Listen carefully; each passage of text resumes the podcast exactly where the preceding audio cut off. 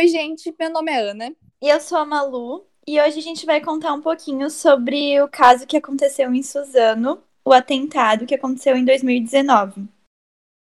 E a gente não tem as informações muito concretas, é justamente porque é tudo muito abstrato na internet, a gente não tem como ter certeza de todas as fontes, mas a gente fez o possível para pegar as melhores informações possíveis.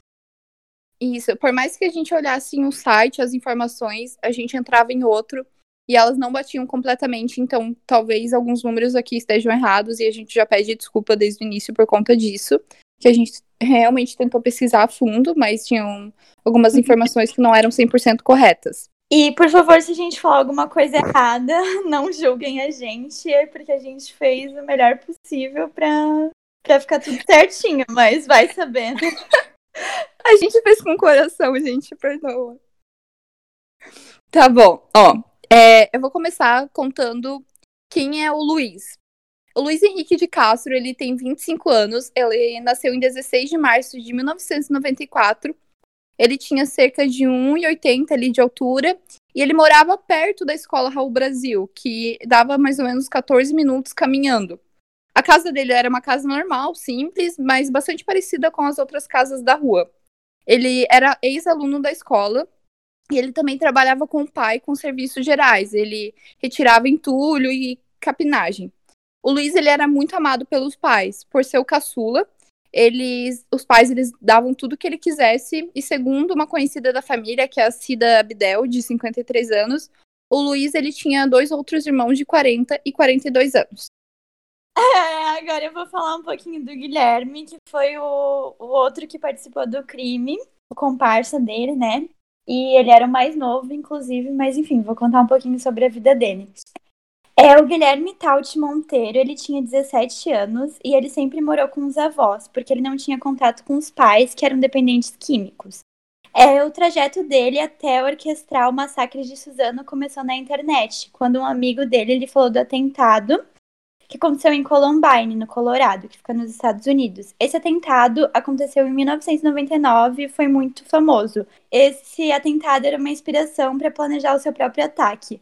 Para ele era um sonho atingir uma repercussão ainda maior do que a do massacre de Columbine. Ele colocou isso quase como uma, uma meta.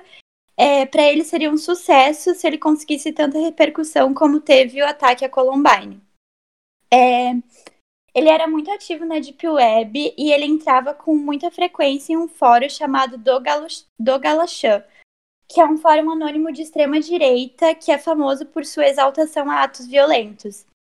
É nas semanas que antecederam o massacre que eles fizeram em Suzano, foi ali que o Guilherme pediu conselho sobre como conseguir armas e ele tinha muita, muita esperança, ele sempre falava isso no fórum, de que o ataque dele fosse ficar muito famoso e fosse ser um dos maiores da história a escolas, né? É, na vida do Guilherme, tudo estava desmoronando, tudo, estava caindo, porque ele sofria muito bullying na escola por causa das espinhas dele. É, que ele odiava, ele tinha muito problemas de autoestima justamente por causa da, das espinhas, ele nunca estava feliz com ele mesmo. E o que piorou tudo foi que a avó materna dele, que tinha criado ele, ela acabou falecendo. Então, para ele estava tudo destruído, ele estava sem nenhuma estrutura e praticamente sem nenhuma vontade de viver. Eu vi algumas entrevistas do avô do Guilherme na internet. E o avô dele conta que o Guilherme era um menino bom, que ele não tinha problemas com drogas e que nunca tinha dado trabalho. É, nisso, o avô dele também contou que pagava um tratamento de pele para o Guilherme, justamente porque o Guilherme tinha muita vergonha das espinhas dele. É, o Guilherme também tem duas irmãs mais novas que também moravam com o avô. Entre as motivações que levaram o Guilherme ao massacre estava principalmente o bullying e o isolamento social que ele sofreu durante toda a vida dele e o desejo de superar o massacre na escola de Columbine nos Estados Unidos, porque ele queria ser lembrado por um ato que na cabeça dele era heróico. É, enfim, né? É, no dia do crime, ele estava usando roupas pretas e um coturno, é, além de um lenço com desenho de caveira cobrindo a boca e o nariz. Inclusive, ele postou fotos com esse look nas redes sociais dele alguns momentos antes do crime, assim, algumas horas antes. No dia do massacre, o Luiz, que trabalhava com o pai, como eu tinha comentado antes, eles normalmente chegavam na estação de trem às 5 e meia da manhã para trabalhar. Só que no dia do massacre, ele foi até a estação com o pai, só que falou que ele não estava passando tão bem assim e decidiu voltar para casa. Só que na verdade ele não voltou para casa, ele foi encontrar com um amigo Guilherme, que eles estavam se preparando para o massacre. Às 9h34, o Guilherme ele tinha postado uma foto, como a Malu é, comentou. Uma foto não, desculpa. É, cerca de 20 fotos nas redes sociais. E ele aparecia com lenço de caveira e ele estava mostrando o dedo do meio. E ele também estava com uma arma que é parecida com a que foi utilizada no massacre. Enquanto a gente estava procurando sobre os perfis nas redes sociais, a gente viu muito perfil de admiração. Tipo, pessoas que eram fãs deles, comentando, é, pedindo que voltasse porque eles salvaram, foram heróis. Teve gente também nos comentários das fotos desses perfis fakes é, debochando deles. E a gente até encontrou uma foto de um cara que foi no, no local que é, um dos dois está enterrado e tirou foto do túmulo. Ele não especificou qual era, mas tirou foto ali do túmulo e ficou zombando. E os fãs, né, admiradores dos dois, acabaram comentando, assim, tentando defender é, os assassinos. Bom, é, antes de chegar na escola, o Guilherme ele foi até a concessionária do tio, como a Malu tinha comentado, e ele atirou no tio Jorge. É, o Guilherme acabou baleando esse tio dentro do escritório dele, ali mesmo na concessionária. É, esse tio ele acabou sendo socorrido, mas ele acabou morrendo por conta dos ferimentos. O porquê do Guilherme ter feito isso é, ainda é muito incerto, mesmo depois de dois anos. É, as pessoas ainda não têm uma certa noção. Alguns conhecidos, eles dizem que foi porque o tio acabou discutindo com um atirador, no caso o Guilherme, um dia antes do massacre. Depois de ter matado o tio, o Guilherme foi com o Luiz, é, que estava dirigindo um carro, até a escola Raul Brasil. É, inclusive, só para fazer um comentário do, do que tu estava comentando agora, é, nas minhas pesquisas eu vi que o Luiz, né, que é o mais velho, tu explicou da vida dele, ele também tinha planos de matar alguém, de matar uma pessoa, que ele tinha desavenças, assim como o Guilherme fez, matou o tio dele. É, o Luiz também tinha esse plano, só que acabou dando tudo errado, porque o Luiz foi até a casa dessa pessoa e a pessoa não abriu a porta, não atendeu o interfone, enfim, não apareceu. Então acabou que deu errado e, por sorte da pessoa, o Luiz não conseguiu matar quem ele queria, só o Guilherme. Então eles acabaram desistindo, porque, enfim, a pessoa demorou muito para atender. E eles seguiram direto para a escola, acabaram desistindo dessa parte do plano. Eu lembro quando lançou, assim, aconteceu toda essa tragédia. É, eu lembro da, dos noticiários estarem falando sobre isso, que ele tentou, assim, mas quando a gente vai pesquisar, parece, assim, um mundo totalmente diferente. Tanto que a gente, tipo, não encontrou vídeos na internet que normalmente tem. Por exemplo, de Columbine, Realengo, Assim, tem vários vídeos explicando a situação, como foi. É, tem até filme. Só que talvez ainda porque seja muito recente, assim, mas as informações ainda são muito vagas.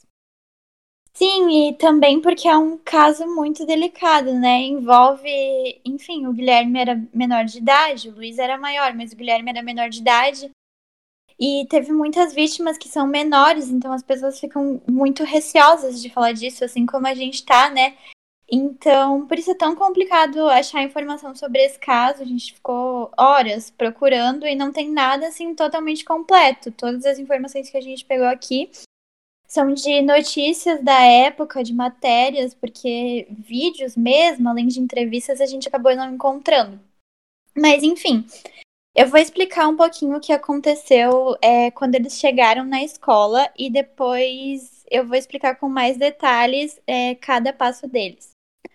Enfim, é, o Guilherme e o Luiz, eles entraram dentro dentro da escola, Raul Brasil. Eles mataram cerca de cinco estudantes e duas funcionárias, lembrando que já antes do ataque eles já tinham matado o tio do Guilherme. É, após o massacre, é, o Guilherme atirou no Luiz e em seguida cometeu suicídio. E foi a nona vez que um tipo de crime assim é, ocorreu em escolas brasileiras. É, por volta das nove e meia da manhã do dia 13 de março de 2019, era uma quarta-feira, eles entraram na Escola Estadual Professor Raul Brasil, localizada na rua Otávio Miguel da Silva, que fica em Suzano, como a gente já sabe, na região metropolitana de São Paulo. É uma coisa que eu queria comentar rapidinho. É, teve um dia que eu peguei um Uber aqui na minha cidade mesmo, em Guaramirim, e o Uber comentou comigo que ele era de Suzano, onde aconteceu, né, o massacre. E ele falou que todas as vezes que ele falava que ele era de Suzano, é, alguém lembrava desse massacre, de tão impactante que foi na época. Eu lembro que eu tava no ensino médio, assim, na, na cantina, e um dia depois que aconteceu tudo isso, todo mundo ficava pensando: onde será que eu iria me esconder, assim, se alguém entrasse e invadisse a escola?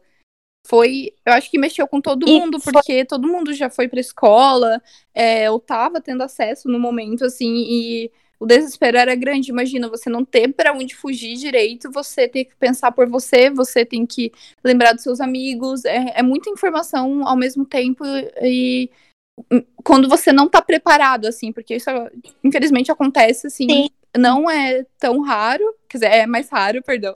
É mais raro, mas ainda assim é, não é impossível. E foi tão impactante na época que teve até pais e mães que relutaram em mandar as crianças para a escola nos próximos dias porque ficaram com medo disso acontecer, porque é, é, acabou acontecendo muitas vezes, né? Como eu falei, foi a nona vez que aconteceu. Então, meu, teve várias é, alertas falsas de massacre em escolas no, nos dias que seguiram depois disso, nos meses depois.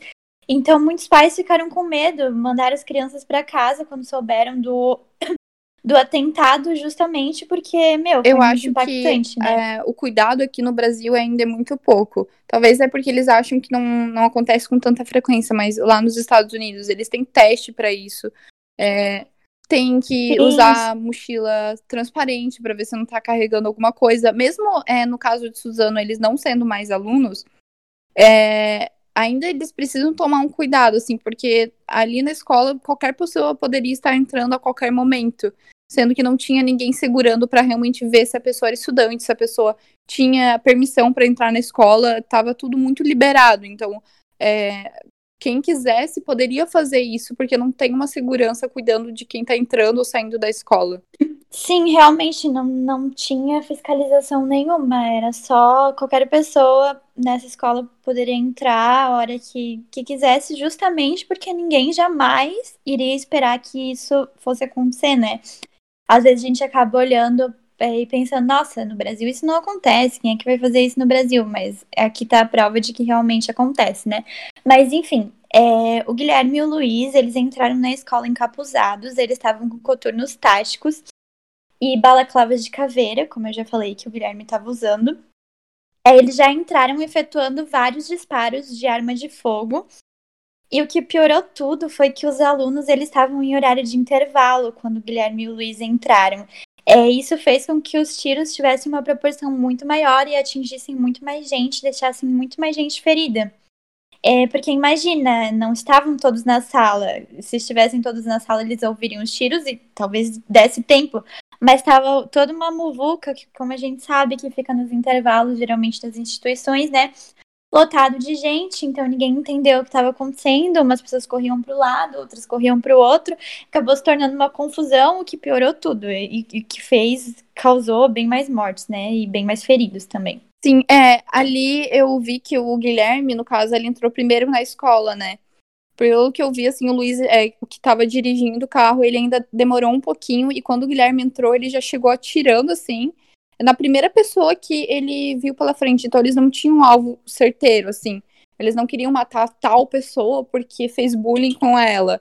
Eles só queriam matar, assim, e o que aparecesse pela frente, infelizmente. Eles justamente queriam causar o caos, né? O objetivo do Guilherme realmente era fazer uma coisa que fosse histórica. Na é, superar a Columbine. É, ele queria, ele queria ele queria fazer uma coisa grande, né? Então, por isso, ele chegou atirando sem ver em quem era, ele só queria matar, matar e matar e deixar feridos e causar tumulto. Eu acho que eles se basearam bastante o Columbine, porque pelo que eu tava pesquisando, eles gostavam bastante, pesquisavam bastante sobre o Columbine, é, tanto que eles estavam planejando esse massacre há muito tempo, se eu não me engano, há um ano. E eles sempre iam em um lan house jogar jogos de arma, Claro que é, jogar jogos assim de arma perigosos não, não necessariamente você vai se tornar um assassino, coisas assim. Mas pessoas que já têm um certo uma certa direção para esse tipo de coisa, essas esses pequenos detalhes podem causar um, um momento de tensão, assim, que eles pensam que é só um gatilho, assim, para eles fazerem mais coisas. Porque, pelo que eu sei, uh, os atiradores de Columbine também eram gostavam, assim, de jogos de tiro. Sim, eu vi em um censo escolar de 2017 que, como eu estava falando do número de feridos, né? É que essa escola, a Raul Brasil, tinha 358 alunos da, do fundamental, do sexto ao nono ano, e 693 no ensino médio. Então, era realmente muita gente, todas as pessoas estavam juntas no, no intervalo. Então, é, realmente era uma proporção muito grande, né? na minha escola, por exemplo, não tinha esse tanto de alunos, então eu nem tenho ideia do que é, mas é, imagina, é muita gente, são quase mil pessoas, né?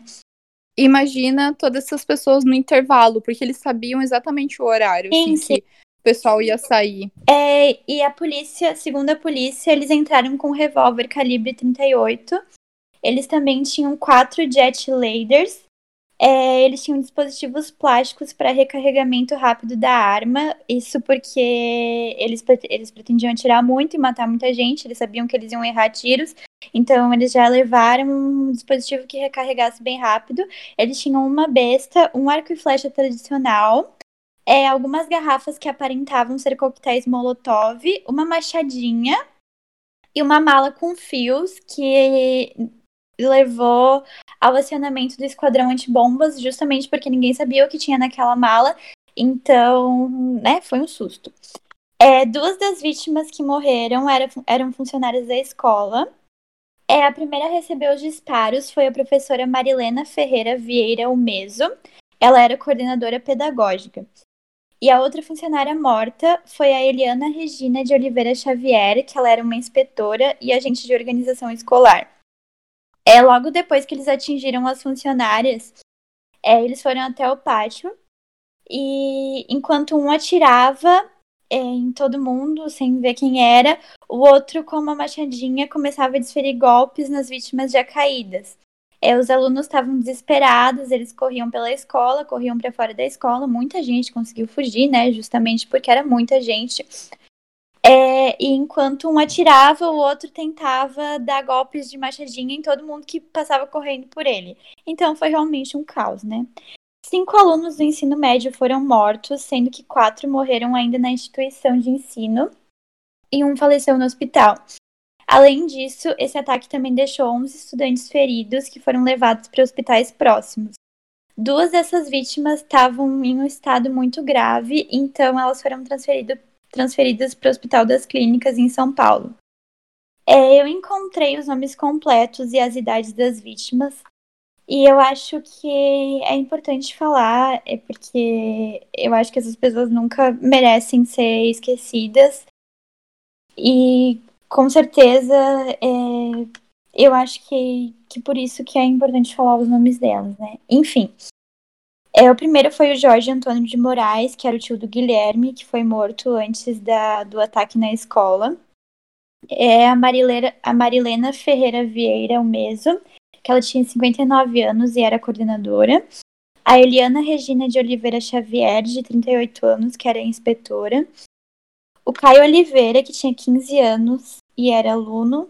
O Cleiton Antônio Ribeiro, que tinha 17 anos e também era aluno o Douglas Murilo Celestino, que, que tinha 16 anos e era aluno, e o Caio, o Caio Lucas Xavier da. Não, calma. O Caio Lucas da Costa Limeira, que tinha 15 anos, também era aluno. O Samu, Samuel Melquiades Silva de Oliveira, que tinha 16 anos, também aluno. E por fim, o Luiz Henrique de Castro, que era um dos agressores, que tinha 25 anos, que foi morto pelo Guilherme. E o Guilherme Taut Monteiro, que tinha 17 anos, e depois de tudo, ele acabou cometendo suicídio. É, e o que para mim é mais triste de tudo isso é que eram vítimas muito jovens. E imagina, foi totalmente do nada, né? Imagina tu acordar, levar o teu filho pra, pra escola, ou dar bom dia pro teu filho e nunca mais dar um, um boa tarde para ele, uma boa noite, porque ele simplesmente nunca mais voltou. Ele morreu no lugar que era para ele estar tá seguro. Então, eu acho que, essa, que isso é o pior de tudo. Perder um filho já deve ser uma coisa assim que não tem nem palavras para descrever o quão horrível deve ser. Mas imagina então perder um filho é num ambiente que era para ele estar tá em segurança, que era para ele estar tá sendo bem cuidado, que a gente acha que não vai acontecer nada, porque justamente é uma escola e a gente espera que tenha pessoas responsáveis.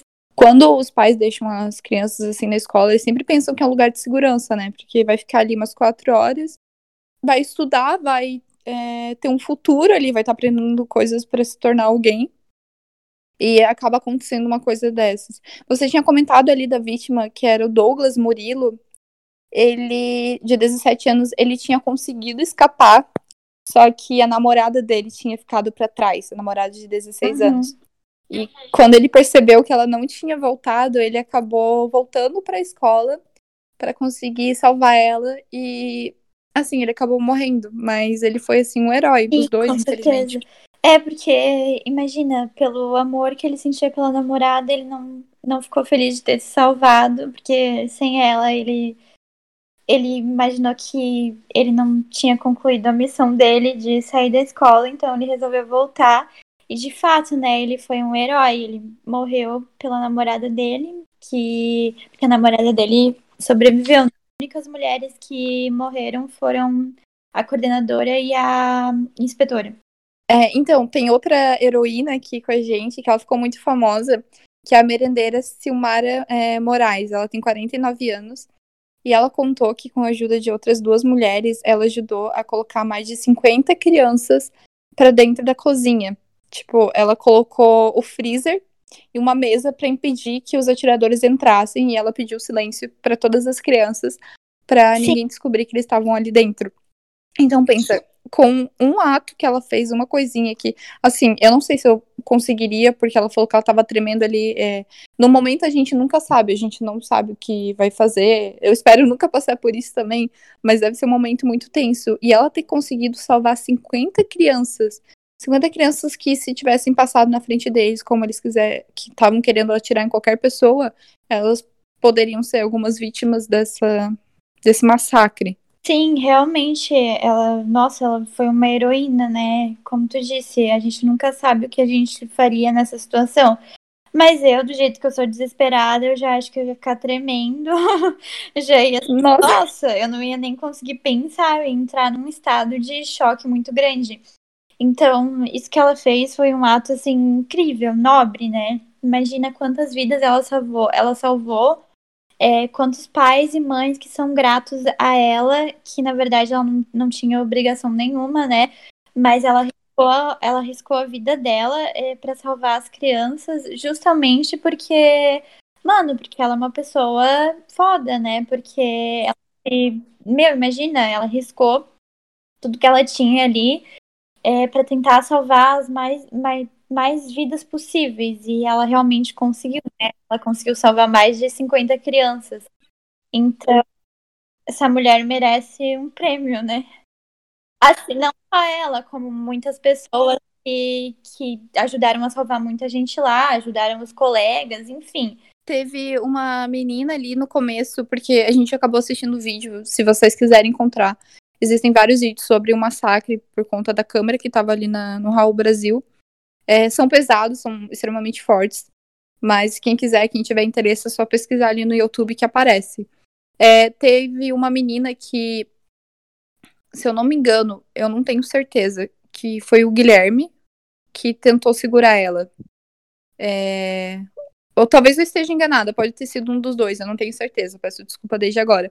Mas ela estava tentando fugir e ele tentou segurar ela. E ela conta em uma entrevista que ela só lembrou das aulas de proteção dela, a, a, se eu não me engano, era artes marciais e tudo mais, é que ela não podia é, ficar reta, porque senão ele ia derrubar ela e ela ia morrer. Ela ficou meio inclinadinha, assim. Cheguei a ver esse vídeo e que com certeza ela é uma, uma guerreira, né? De ter conseguido lembrar da, das aulas que ela teve num momento tenso desse e justamente o objetivo de aulas de defesa pessoal é a gente saber o que fazer nessas horas. Nossa, eu ia ficar toda nervosa, eu não ia saber nem meu nome. Exatamente, eu ia ficar tão nervosa que eu acho que eu não ia conseguir nem. Não ia conseguir fazer nada, não ia conseguir fazer o que eu aprendi nas aulas, sabe? Ela foi a primeira pessoa a abrir a porta ali da entrada. Os dois entraram por ali e ela foi a primeira pessoa a abrir a porta, porque ele tentou segurar ela e ela tava querendo fugir. Ela disse que ela só queria fugir. E é, quando ela viu que o outro passou por lá, é, ela pensou que não ia ter mais ninguém, então ela só saiu correndo, só que ela deu de cara com outro assassino. E ela abriu a porta, e quando ela abre, aparece no vídeo, várias pessoas conseguem fugir, sabe? E o assassino, ele fica por ali meio que é, sem rumo, porque as pessoas estão passando e ele não tá fazendo nada. É, porque ele não esperava, né, que ela ia abrir a porta e que ia fugir tanta gente, ele não estava preparado para isso. Depois de isso tudo ter acontecido, depois de ter acontecido o massacre e tudo mais, teve um jornalista que, assim, é, eu e a Malu, a gente faz jornalismo e a gente tem aula sobre ética e tudo mais, tem, tem todo um jeito, assim, de você falar com as pessoas em momentos delicados em qualquer momento, você precisa ter um jeito de é, falar com as pessoas, porque as pessoas, cada um tem um sentimento. É, imagina, é, uma pessoa, eu ainda não expliquei o que aconteceu, mas uma pessoa que acabou de perder um filho. É, nessa situação, a pessoa está extremamente abalada. E teve um repórter da Band que ele correu atrás da mãe do, do Guilherme, correu e ficou perguntando para ela é, por que o Guilherme fez isso e ela não sabia responder. Ela falou: Ah, não sei, eu também quero saber. E ele continuou: Ah, ele tinha motivo para isso? E ela: Ah, não tinha. Aí ele, ele soltou a seguinte frase: É importante você falar para defender a honra da sua família. Nossa, isso foi totalmente ridículo, né? Sendo que essa mulher, ela estava totalmente abalada. Como eu falei, a mãe do Guilherme, ela nem convivia com o filho é, ele morava com os avós, então ela realmente ela não sabia o que estava acontecendo. Eu vi em entrevistas que eles tinham uma relação, que eles se conheciam, que eles se davam bem, só que ela, ela não tinha ideia do que estava acontecendo. O Guilherme jamais iria comentar uma coisa dessa com ela. Então, esse repórter foi totalmente, nossa, totalmente responsável de tocar num assunto desse com uma mulher que está totalmente abalada. Imagina, não só que o filho cometeu um crime, mas que também o filho acabou de, de suicidar, ela acabou de perder o filho dele, dela, sabe? O jornalista foi extremamente indelicado. Ele, assim, eu concordo que ele não deveria nem estar mais seguindo a profissão, porque uma pessoa que age dessa forma não, não merece, assim, não é digno de ter, é, ser jornalista, porque a gente aprende a tomar cuidado com qualquer pessoa, assim, qualquer situação, e a pessoa lança isso para uma mãe que nem tinha tanto contato com a pessoa e descobre que o filho matou é, várias pessoas ainda se matou no final, isso deve ser uma dor gigantesca. Ele, ele jamais, ele jamais teria que ter ido atrás dela nessa hora e, nossa, nem, nem falado com ela nessa hora. Se fosse para fazer uma entrevista que fosse em outro momento, mas com, de um jeito totalmente diferente, é, eu vi no vídeo que ele trata ela como se ela fosse a culpada pelo que o filho dela sendo que a gente sabe que não é isso, né? Que, mano, ela não sabia o que ia acontecer. Imagina que com certeza ela fez o possível para criar ele da melhor forma possível, assim como os avós dele, que pelo que eu vi no, nos vídeos eram pessoas muito, muito humildes. Então, e que, e que deram pro Guilherme, assim, a maior criação a melhor criação possível, deram tudo que ele precisava, inclusive achavam que ele era um ótimo menino, que ele, ele porque tinha tido problemas na escola, ele nunca tinha dado trabalho, ele não respondia em casa, ele era muito bem educado sempre. Então, é, para eles, para a família dele, eles estavam dando uma boa criação para o Guilherme, sabe? E então por isso que isso tudo foi um baque é tão grande. Esse jornalista ele foi totalmente insensível, né, de falar com uma pessoa abalada, uma pessoa que acabou de, de perder um filho. Nossa, mano, isso não se faz, com certeza. Eu acho que ele deve ter tirado assim, o diploma pela internet. Uma das primeiras coisas que a gente aprende no curso de jornalismo é que a, a, primeira coisa que a gente precisa fazer é respeitar as vítimas, respeitar os familiares das vítimas é, e cuidar com a forma que a gente vai falar, falar tudo da forma mais respeitosa possível, porque a pessoa muitas vezes ela não quer falar. Geralmente ela não quer falar, porque imagina, tu tá abalada com uma coisa e ainda vem uma pessoa, hum. tipo, te encher o saco e, e querer te perguntar coisa que tu nem sabe. Então, por isso que o respeito na nossa profissão é tão importante e em nenhum momento ele teve isso, ele cagou para toda a ética, ética, jornalística, que na minha opinião é uma das partes mais importantes da nossa profissão. Eu acho que nenhuma matéria, nenhuma reportagem, nenhum tipo de entrevista, nada que vá repercutir, que vá ganhar mídia, eu acho que nada disso vale a pena se for para ofender uma pessoa e para deixar uma pessoa desconfortável, porque estava suficientemente desconfortável, né, com a situação. Nesse caso, é, a mãe acabou não se pronunciando mais depois, mas teve o caso ali de Columbine, que a mãe de um dos assassinos, ela ficou anos sem falar, ela não falava com a mídia. É, até hoje, se eu não me engano, ela não fala, mas ela acabou escrevendo um livro sobre o que aconteceu, como é, como foi ser a mãe dele. É, ela contava que eles, assim, eles tinham uma eles conversavam, sim, mas não era a melhor conversa do mundo, não era a melhor relação, mas eles tinham uma relação agradável. E no livro ela pede desculpa. Ela agora ela faz aqueles TEDs que tem do YouTube, que ela dá palestras contando sobre toda a situação, que ela ainda se se martela sobre o que aconteceu, sendo que não é culpa dela. Nunca que um filho ia chegar e falar: "Olha, mãe, amanhã eu vou cometer um massacre ali na escola, fica tranquila, tá?" Não, isso não aconteceu. Uma coisa que, que eu percebo é que, assim como a mãe do, do Guilherme, a família do Guilherme, o avô do Guilherme, né? Que tinha mais contato com ele, essa mãe de Columbine, é, justamente, ela também nunca ia imaginar, né, que o filho dela faria uma coisa dessa, porque eles tinham uma boa relação. Eles tinham uma boa relação. Eles nunca tinham reparado nada de estranho é, nessas, nesses adolescentes, nessas crianças, é, para eles eram nunca nunca passaria na cabeça do, desses adolescentes de fazer uma coisa dessa. E por isso que a gente vê tanta coisa que é que que, meu, sabe, que às vezes a gente nem imagina o que uma pessoa tá passando e a gente quer julgar ela por algum motivo, mas a gente nem sabe o que, o que se passa na cabeça dela, sabe? Porque às vezes a pessoa, ela, ela disfarça tão bem uma imagem de que tá tudo bem, é, de que tá tudo tranquilo, de que ela não tem nenhum, nenhum tipo de problema, e a gente nem imagina que a pessoa, na verdade, tá vivendo um surto dentro dela mesma e que ela realmente precisa de algum tipo de ajuda, precisa de um psicólogo, de uma coisa assim. É, quantas pessoas, né, passam por isso? Ali nesse caso de Suzano, teve dois alunos que eles não conseguiram voltar para a escola depois do que aconteceu. Porque assim, cada pessoa leva a situação de forma diferente. Para outras pessoas pode ter sido um trauma, para outras pode ter sido um, um momento delas pensarem assim, é, pensar que é, pensar que nasceu de novo, coisa assim. Cada pessoa leva de uma forma diferente, então a gente não pode julgar. A gente não pode julgar a dor do outro, porque é o outro que tá sentindo. Quando é algo nosso, se fosse a gente naquela situação, a gente poderia ser mais compreensível, mas as pessoas aqui de fora julgando a mãe da, do menino, que não tem nada a ver com isso, porque ninguém tem nada a ver com isso. É, as pessoas adoram julgar as outras sem saber realmente o que acontece, né? Todo mundo diz, ah, mas por que, que, por que, que a mãe dele não agiu de outra forma?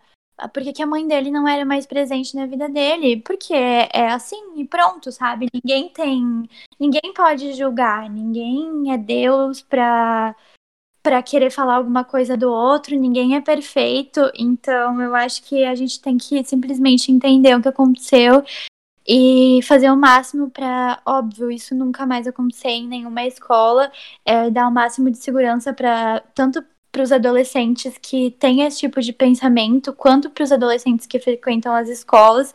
É, eu acho que o, que o que é importante nesse caso é focar na segurança dessas pessoas e não querer julgar alguém, querer julgar a mãe da, de um dos assassinos ou querer querer julgar a escola, eu acho que a gente tem que pensar é, na segurança de todos e pronto, sabe? Eu acho que, que ninguém tem moral para falar nada, entendeu? Então, é isso.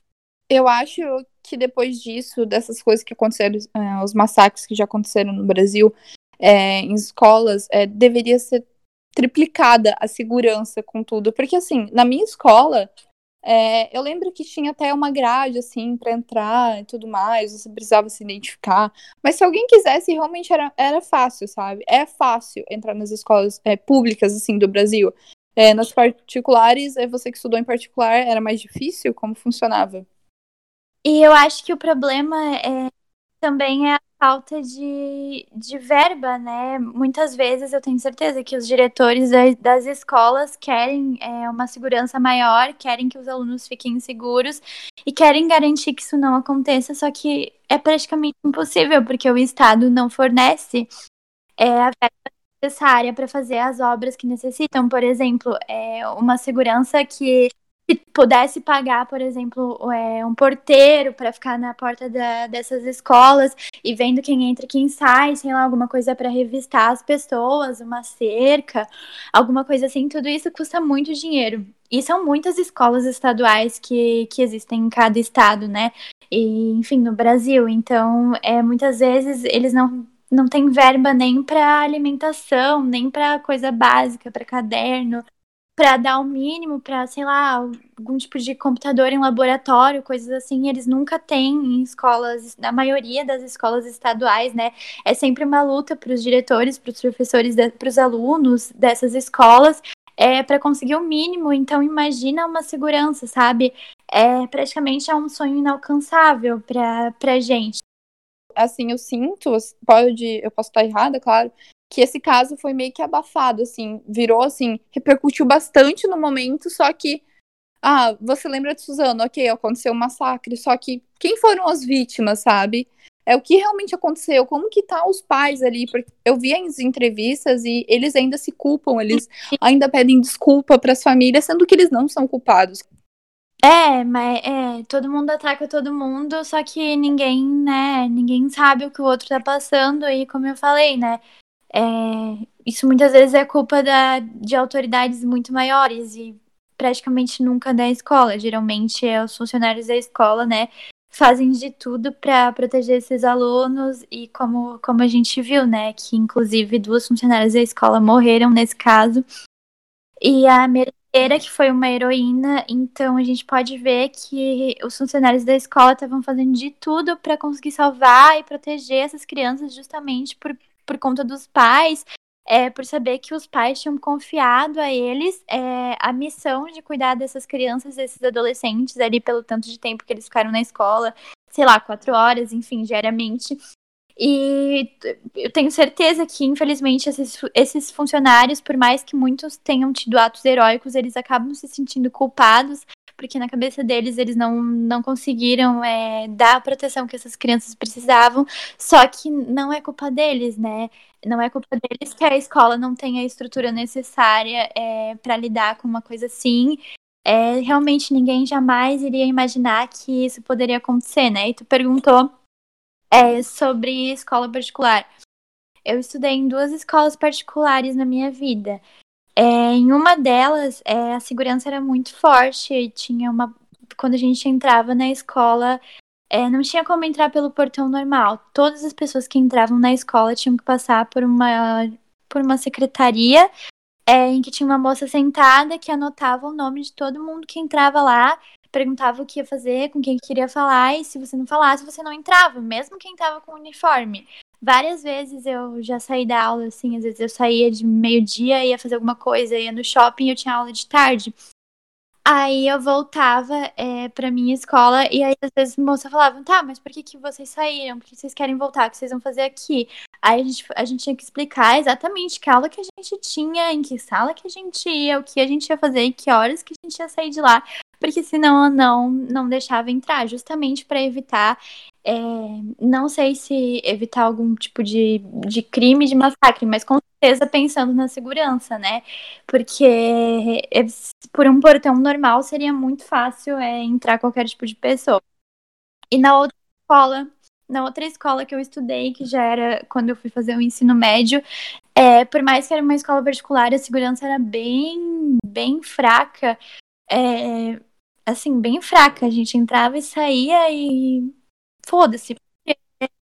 Porque não tinha só, na minha escola tinha vários tipos de curso, tinha cursos profissionalizantes, tinha curso de menor aprendiz, tinha, nossa, tinha muita coisa, sabe? Muita gente lá, não tinha só o ensino médio. Então, se alguém tava entrando, uma pessoa mais velha, por exemplo, sei lá, do que os alunos que estavam no ensino médio, tava entrando sem uniforme, é, os funcionários da escola muitas vezes viam e pensavam, ah tá, vai fazer algum curso, sabe? Nem passava pela cabeça que, que poderia ser outra coisa. E hoje em dia eu penso, meu Deus, né? Que perigo é esse? Só que na época eu adorava, porque eu podia entrar e sair sem dar satisfação para ninguém. Mas enfim, né? Eu, é meio irresponsável. Sobre as verbas ali que a gente tinha comentado antes, eu vou falar um negócio. Assim, a minha mãe, ela era merendeira em escola pública. E muitas vezes, assim, a gente mora é, em Santa Catarina. Então aqui é, tem uma situação boa, assim, parando para ver, porque é diferente de vários lugares, assim, porque tem lugares que as pessoas passam fome. Mas tinha momentos que a minha mãe precisava comprar, assim, ela ia no mercado e comprava o que estava faltando para a escola. É, meu, é, às vezes eram coisas extremamente básicas, assim, ai, arroz. Aí às vezes ela comprava papel higiênico, assim. E isso não tinha verba, então a gente para pra pensar, a gente quer tudo isso, a gente quer segurança, só que de onde que eles vão tirar? De onde que os diretores, os secretários, por mais que eles queiram fazer de tudo, às vezes não tem verbo suficiente para manter é, os alunos seguros. Isso mostra que aquilo que eu falei, que isso jamais vai ser culpa dos funcionários da escola, né? Essa verba vem de pessoas muito maiores, de autoridades muito mais fortes. Então, é, muitas vezes os funcionários da escola, como tu falou da tua mãe, é, fazem de tudo para tentar ajudar aquilo a funcionar, a crescer e, e aos alunos terem o básico, né? A gente fica pensando, é, às vezes a gente para na nossa, no nosso mundinho, na nossa realidade, fica pensando, tipo, as escolas públicas, por exemplo, não tem computadores, não tem alguma coisa, não tem alguma coisa assim, sabe? Só que a gente nem para pra pensar que isso é o mínimo, sabe? É, isso não é nada perto de, de escolas que não tem nem comida, não tem nem merenda para os alunos, sabe?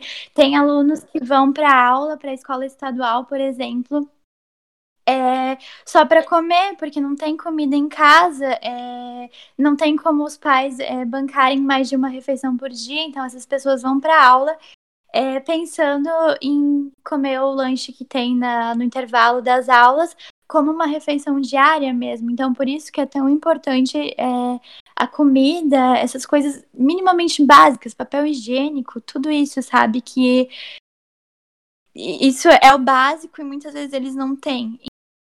Eu queria terminar falando um pouquinho da, de como foi o desfecho para as autoridades no, no dia do crime. É, vou explicar bem rapidinho.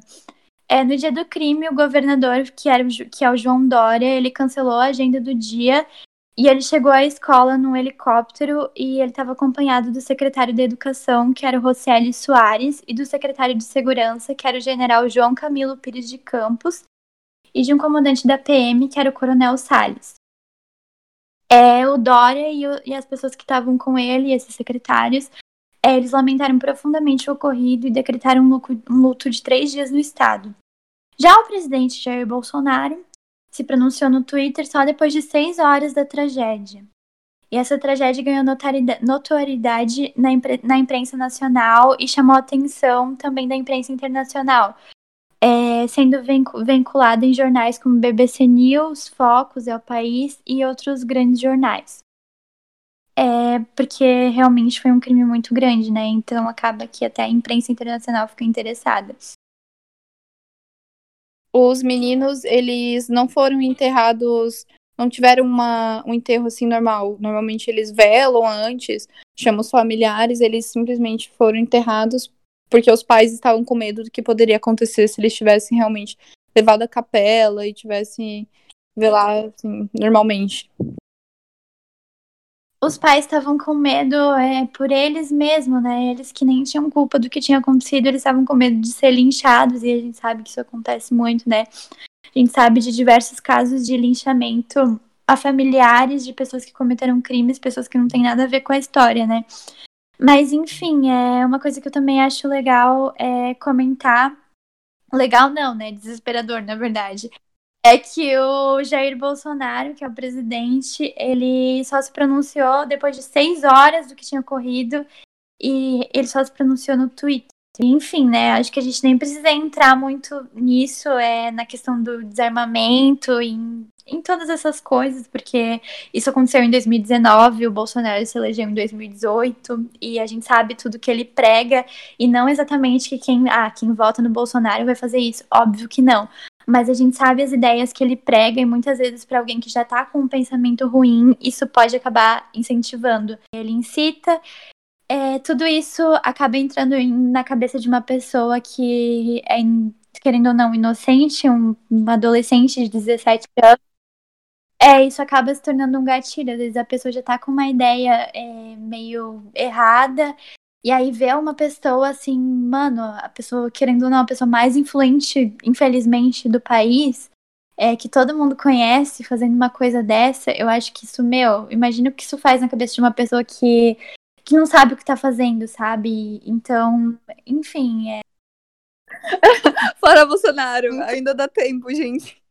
É, gente, é, espero que vocês tenham gostado. É, mandem sugestões lá no nosso Instagram. É o que rolou podcast.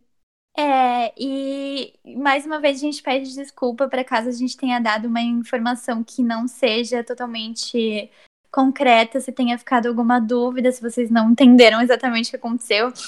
Mas é que realmente todas as fontes que a gente achou desse caso eram extremamente confusas. Realmente foi uma pesquisa muito difícil de ser feita. A gente até se arrependeu em certos momentos de ter esse tema. Exatamente. Mas a gente até o final, porque como boas futuras jornalistas investigativas, a gente precisou pesquisar bastante, né?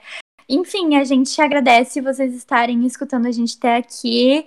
Realmente a gente sabe que a nossa voz não é aquela coisa linda, então por isso também a gente pede desculpa, a gente promete aprimorar isso. É, e nos próximos episódios que a gente for fazendo, a gente vai se dedicar mais e tentar procurar mais fontes. Então, se vocês tiverem alguma ideia sobre é, que assunto fazer, pode mandar pra gente, que a gente vai ficar muito feliz. E muito obrigada é, por vocês estarem ouvindo até agora e não desistirem da gente.